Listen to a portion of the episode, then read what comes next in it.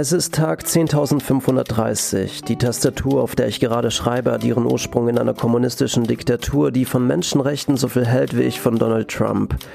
So, das war jetzt mein letzter Rest Politik für dieses Jahr. Zumindest nehme ich mir das vor. Denn ich habe euch was versprochen. Ich will das mit dem Schreiben jetzt nicht überromantisieren, also keine Angst, mir werden keine Rosen aus den Fingerspitzen wachsen, aber ich habe euch was versprochen. Eine Story, die uns die nächsten paar Wochen von dieser crazy Welt ablenken soll. Im Optimalfall. Ich habe also in den Tiefen meiner Synapsen gegraben und bin da auf etwas gestoßen. Etwas, das ich andenken werde, aber nicht zu Ende denken werde, da ihr die Geschichte mitentscheiden werdet. Haltet euch gut fest. Es wird wie bei Behind My Thoughts sein, dem letzten interaktiven Hörbuch. Ich schreibe das erste Kapitel und werde euch eine Woche nach Veröffentlichung auf Instagram über ein Voting ein paar Fragen zu dem weiteren Verlauf der Geschichte stellen. Die Option mit den meisten Stimmen wird dann von mir umgesetzt. Und eine Woche danach gibt's dann die nächste Folge. Und alle, die mir noch nicht auf Instagram folgen, jetzt ist es an der Zeit. Mein Accountname findet ihr in der Beschreibung unter der Folge, also in dieser Folge, oder einfach Merlin-in-Berlin eingeben. Das Voting ist dann jeden Sonntag, also immer am Sonntag. Und wundert euch nicht, jedes Kapitel wird einfach irgendwo mitten in der Story aufhören, denn an diesem Punkt werdet ihr dann den weiteren Verlauf entscheiden. Und jetzt macht es euch gemütlich, lehnt euch zurück und viel Spaß. Holy moly, wie soll man so eine Geschichte am besten beginnen? Genauer gesagt, wo? Womöglich bei diesem eigentlich gewöhnlichen Stern, der eines Tages einfach so verschwand. 4,5 Milliarden Jahre lang hat er fortwährend Wasserstoff in Helium umgewandelt, genauso wie unsere Sonne. Die Sache war nur die, im Gegensatz zu unserer Sonne war dieser Stern von einem Tage auf den anderen verschwunden. Plötzlich war er weg. Von einer Sekunde zur anderen, eben hatte er noch die anderen Planeten in der Umlaufbahn gehalten und plötzlich, puff, war er weg. Dafür gab es keine Erklärung, es war weder ein schwarzes Loch noch sonst ein natürliches Phänomen, es war schlicht und einfach ein Fehler. Ein Ereignis, das es eigentlich gar nicht hätte geben dürfen. Von diesen Ereignissen kann ich euch einige aufzählen, auch irdische, wie zum Beispiel das von Herrn Meyerhofer. Herr Meyerhofer, ein Herr mittleren Alters, hatte seit Jahren seine Zahnbürste an dem ein und demselben Ort abgestellt, vor dem Spiegel, in einem kleinen blauen Becher auf dem Waschbecken. Der Bürstenkopf natürlich nach oben gerichtet. Eines Morgens aber, als er sich die Zähne putzen wollte, zeigte der Bürstenkopf nach unten, auf den Boden des Bechers, dort, wo sich die ganzen Bakterien gesammelt hatten. Wie kann das sein? Fragte er sich, in voller Überzeugung, er hätte den Bürstenkopf gestern Abend andersherum in den Becher gestellt. Er brauchte eine Erklärung. Seine Frau konnte es nicht gewesen sein, denn sie waren seit drei Jahren geschieden und selbst damals, als sie noch zusammenlebten, war so etwas nie vorgekommen. Ich weiß, dass der Bürstenkopf nach oben gerichtet war. Herr Meyerhofer steigerte sich so richtig hinein, wie das ältere Menschen gerne so machen, wenn etwas ihren getakteten Alltag stört. Er konnte es aber schlicht nicht erklären. Die Sache war die, es wäre auch gar nicht möglich gewesen, denn auch diese plötzlich verkehrt im Becher liegende Zahnbürste war ein Fehler, genauso wie das Verschwinden des Sterns. Die Liste ist lang. Manchmal haben diese Fehler aber auch etwas Gutes. Da gibt es zum Beispiel diesen abscheulichen Vergewaltiger in den 50er Jahren aus den 50er Jahren in Warschau. Er hatte sich gerade in einem Park sein nächstes Opfer ausgesucht, als er schlagartig versteinerte. Seine Zellen hatten sich innerhalb von einer Sekunde mineralisiert. Einfach so. Zwei Mitarbeiter der städtischen Gärtnerei hatten sich am Tag später darüber gewundert, äh, wer wohl diese steinerne Statue hinter dem Gebüsch platziert hatte. Ein paar Jugendliche hatten sie dann zwei Tage später umgeschmissen. Er zerbrach in ein paar Dutzend Einzelteile. Den Kopf hatten sie in einen, in einen nahegelegenen Fluss geschmissen. Da modert er nun vor sich hin, dieser Bastard. Aber wie gesagt, manchmal haben diese Fehler auch etwas Gutes. Auch hier seid ihnen bestimmt schon begegnet, Ereignisse, die ihr euch nicht, nicht erklären könnt, etwas, für das es keine rationale, keine logische Erklärung gab und gibt. Oh nein, macht euch nicht schon wieder verrückt, wir müssen diese Tatsache akzeptieren, auch die Realität scheint von Unvollkommenheit durchzogen und fehlerhaft. Irgendwie ist es beruhigend. Aber Noch zurück zur Frage. Wo, verdammt nochmal, beginnen wir am besten diese Geschichte? Lasst mich mal kurz nachschauen. Hier.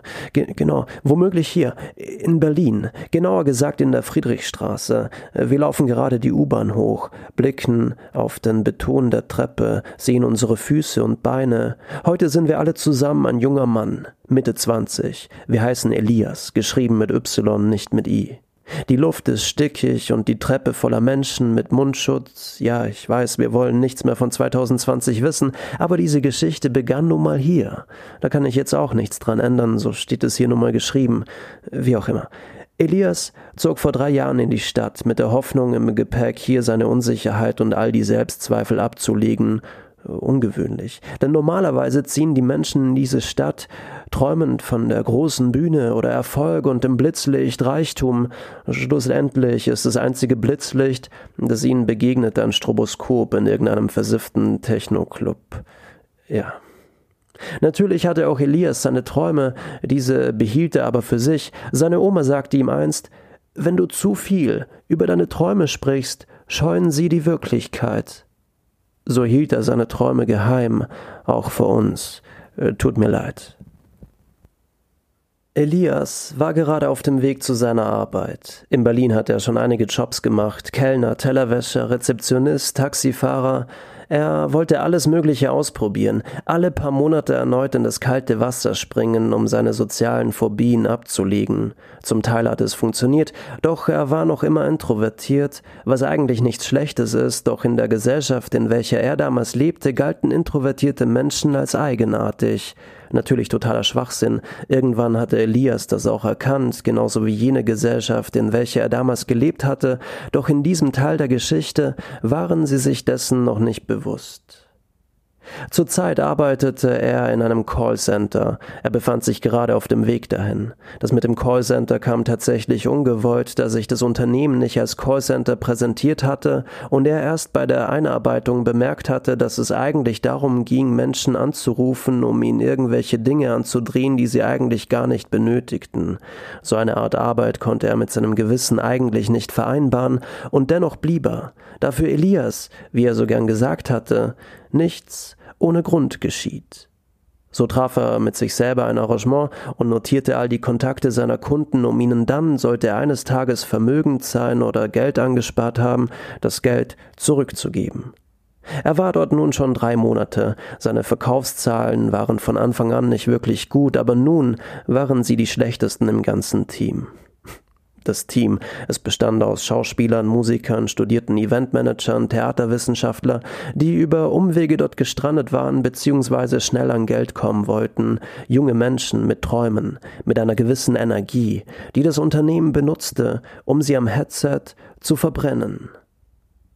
Die meisten hatten sich schnell angepasst, egal ob sie eine alte Oma am Telefon hatten, die gerade so von der Rente leben konnte, arme Studenten der Arbeiterklasse oder Menschen, die Hartz IV bezogen, es musste ein Sale sein, ein Verkauf. Elias war der Engel unter ihnen. Hallo, ich kann Sie nicht mehr hören. Ich hatte nur noch verstanden, dass Sie seit drei Jahren in der Rente sind und einen Nebenjob in der Fabrik haben, um über die Runden zu kommen. Hallo, die, die, die Verbindung bricht ab. Piep, piep, piep. Er hatte schlicht zu wenig Verkäufe, und genau deswegen wurde er, als er im Büro erschien, zu seiner Chefin gerufen. Elias, wir müssen quatschen. Sie hatten das übliche Gespräch, das eine Chefin mit ihrem Mitarbeiter so führt, der seinen Jobverpflichtungen nicht nachkommt, von das geht so nicht weiter bis hin zu dann müssen wir dich kündigen, bis hin zu sind wir sind hier um Geld zu verdienen, wir zahlen deine Miete, bla bla bla. Elias nickte einfach verständnisvoll mit dem Kopf, woraufhin er fünf Minuten später an seinen Arbeitsplatz gehen durfte. Er versank leicht in seinem Sessel und schielte nach rechts, denn Mira betrat den Raum. Bei Gott, diese Frau hatte es ihm angetan, doch selbst nach drei Monaten hatte er es noch nicht geschafft, mit ihr ein längeres Gespräch zu führen, lediglich Floskeln wie Guten Morgen, hey, wie geht's? Guten Abend, bis morgen, ciao. Im Gegensatz zu den anderen war sie für den Kundenservice zuständig. Das heißt, sie zog keine Menschen über den Tisch, was sie um einiges sympathischer gemacht hatte. Wohl ganz im Gegenteil zu mir, dachte er sich und fühlte sich seine Arbeit schuldig. Mira arbeitete nur drei Tage die Woche, da sie nebenbei noch studierte, irgendwas mit Medien, hörte er sie einmal sagen. Die Chefin betrat den Raum. So, ihr Lieben, ran an die Arbeit, ran an die Buletten. Wir müssen einiges aufholen. Gestern lief nicht so gut. Ich will vollen Einsatz von euch. In Gedanken hörte Elias die Zuckerpeitsche der Chefin auf den Boden klatschen. Patsch! Gerade liefen die Verkaufszahlen bei allen nicht so gut.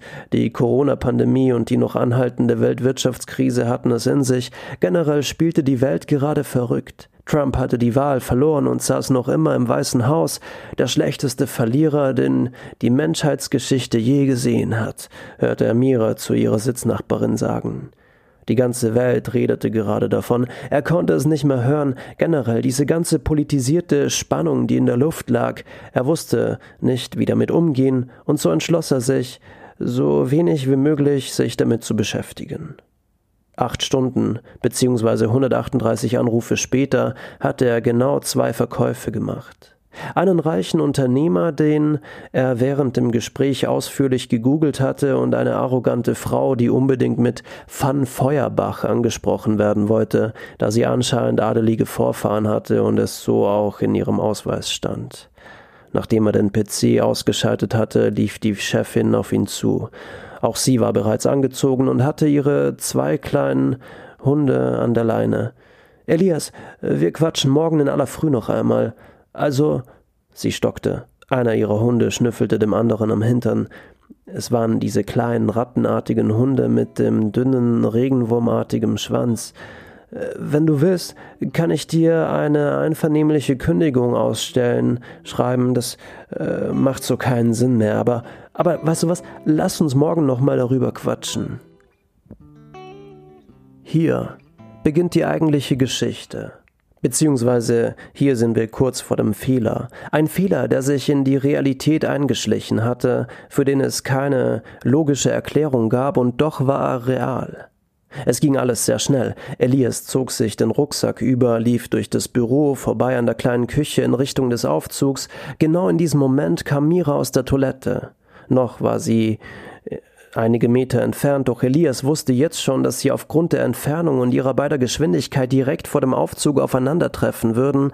Normalerweise hätte er in so einem Fall die Treppe benutzt, da die Wahrscheinlichkeit groß war, dass wenn sie beide vor dem Aufzug stehen, sie auch miteinander sprechen würden. Länger, nicht nur ein paar Floskeln.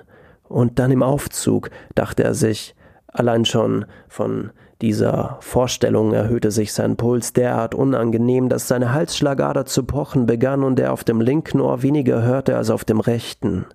Dann geschah es. Ihre Wege trafen sich direkt vor dem Aufzug. Er wurde langsamer. Neben dem Aufzug befand sich die Tür zu der Treppe. Soll ich oder soll ich nicht? Oh mein Gott. Sein Puls wurde noch höher.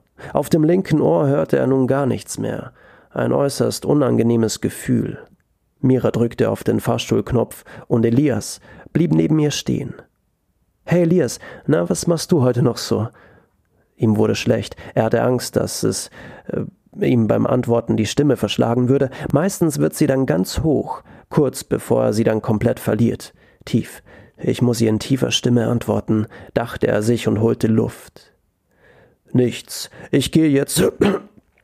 er musste laut husten, denn er hatte sich vor lauter Anspannung verschluckt. Mira grinste ihn an. Der Fahrstuhl erreichte ihr Stockwerk und die metallene Tür öffnete sich vor ihnen. Er räusperte sich und deutete auf seinen Kehlkopf, während sie gemeinsam in den Fahrstuhl stiegen. Ich bin heiser vom vielen Reden heute. Es tut mir leid. Alles gut, Elias. Mach dir einen guten Kamillentee, wenn du daheim bist. Das hilft. Morgen musst du ja wieder einsatzbereit sein. Dann geschah es. Die Chefin mit ihren zwei Hunden wollte gerade zu ihnen in den Aufzug hinein, als sich die Tür schloss und das, obwohl sie ihre Hand in den Aufzug streckte, um den Sensor der Tür auszulösen. Plötzlich lautes Geschrei. Struppi! Jetzt hatte es Elias bemerkt. Einer ihrer Hunde hatte es gerade noch in den Aufzug geschafft. Die Leine war noch immer an seinem Halsband befestigt. Die Leine, welche seine Chefin auf der anderen Seite der Tür in der Hand hielt. Verdammt, die Leine, schrie Maria auf. Struppi! schrie seine Chefin hysterisch auf der anderen Seite des Aufzugs der Tür. Genau in diesem Moment begann der Aufzug nach unten zu fahren. Eigentlich hätten sie nur auf dem Notstopp an der Bedienschaltfläche drücken müssen, doch es ging zu schnell, um präzise darauf, auf diese Situation zu reagieren. Die Leine vom Halsband zu entfernen war in diesem Moment für Elias die naheliegendste Lösung. Er packte den kleinen Hund und hob ihn hoch. Das musste er, denn sonst hätte es ihn die Tür entlang nach oben gezogen.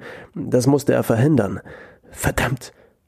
Die Leine begann sich zu spannen. Der kleine Hund befand sich schon über ihren Köpfen. Ich hab's! Das Halsband samt Leine knallte nach oben, bohrte sich langsam durch den Türschlitz. Der Aufzug wurde langsamer, begann zu stottern und es roch nach verbranntem Gummi. Die Lichter begannen zu flackern. Plötzlich machte es einen lauten Knall. Sie waren im freien Fall. Elias spürte, wie er den Boden des Aufzugs unter den Füßen verlor und mit dem Kopf an die Decke des Aufzugs knallte, zusammen mit dem Hund in seiner Hand, der laut vor sich hin jaulte. Mira hatte ihn am Arm festgehalten, auch sie schrie laut auf. Dann, zwei oder drei Sekunden später, Stille. Elias verlor das Bewusstsein. Irgendwann spürte er etwas Feuchtes, etwas, das über sein Gesicht leckte. Es stank fürchterlich nach Hund. Er öffnete die Augen und vor ihm sah Struppi, neben ihm Mira auf dem Boden liegen. Sie befanden sich in einem Wald. Der Boden war samtig weich, überzogen mit feinem Moos, seine Finger versanken darin.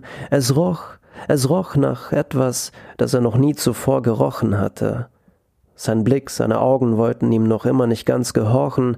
Es war schwierig, sich auf etwas zu fokussieren, doch nach ein paar Sekunden erkannte er neben Mira einen großen Baum mit einer Rinde, die aussah wie Schuppen, übereinander gelegt und an manchen Stellen ebenfalls mit sattem grünen Moos überzogen. Sie bewegten sich auf und ab. Die Rinde. Nein, auf und zu. Und jedes Mal, wenn sie sich öffneten, sah es aus, als würde der Baum dicker werden, als würde er sich aufblähen. So, als ob er atmen würde. What the fuck? Mira erlangte wieder das Bewusstsein.